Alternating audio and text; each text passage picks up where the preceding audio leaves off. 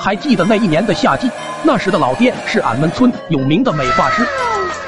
虽说俺们村人口不多，但村里只有老爹这么一个 Tony 老师，收入方面也还勉强说得过去。那天下午放学，刚路过村口商店，就见到店里又进了批新玩具。眼馋不已的我，立马翻遍全身，也才只有几毛。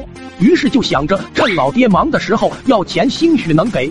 可当听我张口就要十块，老爹立马就怒了，天天要钱，天天要钱，我捡个勾八头能挣多少钱？你有本事再说一遍。后来老爹为了能与国际接轨，特意去城里印了几大盒名片，每次有顾客上门都会递上一张，并承诺可上门提供服务，只要这个数。还真别说，这业务范围一下就拓展到了周围好几个村。随着收入的不断增加，那天晚上回来，老爹就决定带我去镇上吃顿麻辣火锅庆祝一下。不知道是不是由于辣椒吃多了，还是怎么的，回家的路上，老爹的肚子就开始难受起来。本来想在路上找地方拉个野翔，之所以没有付诸行动，一是因为没带纸，二是因为一路上都是松树林。老爹只能夹着个腚继续往家走，眼看就要抵挡不住了，可发现快进村了，不知道是不是心理作用，老爹的那股翔意似乎没那么汹涌了，精神刚刚松懈下来，就又感到一股力道冲向括约肌，这下老爹再也忍不住了，一下就跳进了草丛里，让我赶紧回家拿纸快去快回。可看了看四周黑漆漆的一片，偶尔丛林里还会传出沙沙声。我顿时心生恐惧的摇头拒绝，我害怕。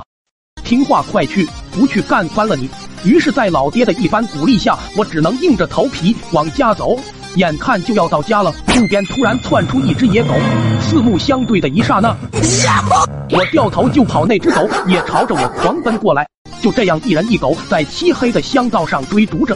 老爹看到我跑了过来，赶忙朝我挥手，叫我过去。看到我直接跑过去，老爹顿时就懵了个大逼。听到动静不对的老爹一扭头，顿时吓得提着裤子就想跑，可刚一起身，就特么发现蹲时间太长，脚麻了，玩命往前跑的我，当听到老爹的惨叫传出来，我才松了口气。可尼玛吓死我了！但想着怎么也是自己老爹，我当即也顾不上对黑暗的恐惧，绕了个弯跑回村喊人了。当村长带着人跟我来到老爹拉野翔的那个位置后，发现老爹头扎在了草堆里，撅着个大腚，还在那不住颤抖呢。虽说受到了不小的惊吓，也丢了不小的人。回家后，老爹的肚子依旧不舒服，来来回回的，愣是跑了十几趟厕所，腚都擦破了。正当我睡得迷迷糊糊的时候，就听老爹在那喊：“厕所没纸了，让我给他买点去。”可我一看时间才凌晨五点，于是只好无奈的在家到处翻找。